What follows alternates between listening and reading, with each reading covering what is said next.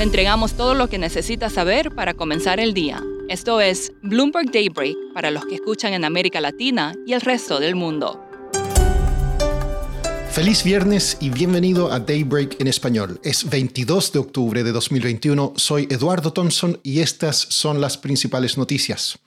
Los futuros accionarios de Wall Street registran poca variación, aunque los del Nasdaq caen tras decepcionantes datos de Snap. Los resultados de L'Oreal impulsan a las acciones en Europa y las acciones asiáticas subieron luego que Evergrande evitó un incumplimiento. El petróleo sube y los bonos del Tesoro a 10 años están estables.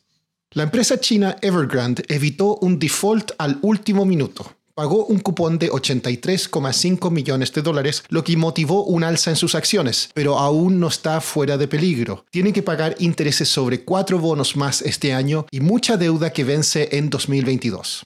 Las acciones de la red social Snap cayeron un 22% luego que la empresa redujera su meta de ingresos y ganancias debido a cambios en las reglas de recopilación de datos de Apple. Advirtió que los cuellos de botella de la cadena de suministro también están afectando el gasto publicitario, ya que las empresas no anuncian cosas que no pueden vender. Google, Facebook y Twitter también cayeron. En una entrevista ayer en CNN, el presidente de Estados Unidos Joe Biden compartió su visión sobre una gran variedad de temas. Entre estos, su agenda económica no contaría con suficientes votos de sus partidarios demócratas para subir los impuestos corporativos, está comprometido a defender a Taiwán de China, usaría a la Guardia Nacional para conducir camiones en caso de que falten conductores y que los precios de la gasolina se mantendrán altos.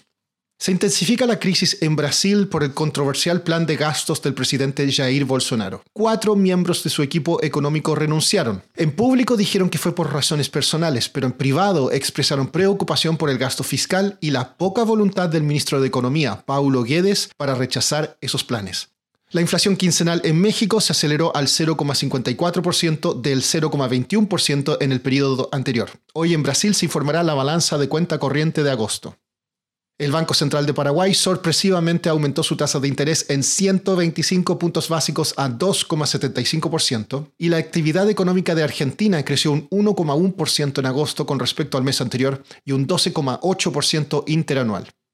Siguiendo en ese país, aumentan los indicadores de mercado que indican que podría venir la pesadilla de otra devaluación del peso. Scott Squires, periodista de Bloomberg News en Buenos Aires, escribió una nota que analiza estos indicadores.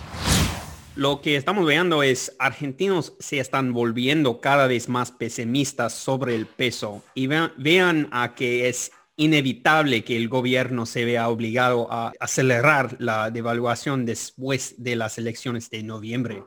Ahora los dólares cuestan 196 pesos en el mercado paralelo. Es casi el doble que la tasa oficial y es la brecha más grande en 12 meses. Y es no solo es el mercado cambiario, la desesperación de los argentinos también se muestra en los ingresos de capital a fondos de inversión vinculados al dólar. En octubre ya son los más altos que en cualquier mes del año pasado. Los contratos del futuro también muestran a, operadores apostando a casi 153 pesos por dólar en el tipo de cambio oficial en septiembre del año que viene.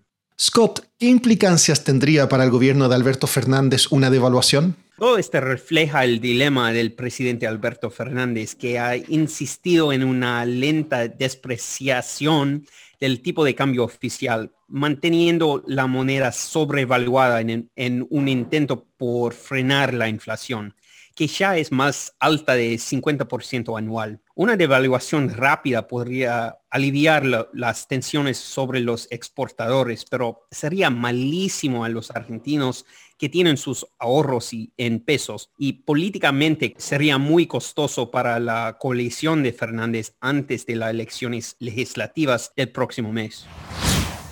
Por último, vamos a terminar Daybreak con una triste noticia. La agencia AP informó que el actor Alec Baldwin disparó una pistola de utilería en el set de una película que mató a la directora de fotografía Halina Hutchins e hirió al director Joel Sousa. La producción de la película se ha detenido, la investigación permanece abierta y activa sin que se presenten cargos. Eso es todo por hoy. Soy Eduardo Thompson. Que tengan un buen fin de semana.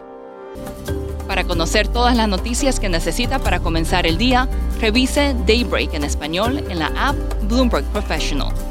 También puede personalizar Daybreak para recibir las noticias que desee. Eso es todo por hoy. Sintonice el lunes Bloomberg Daybreak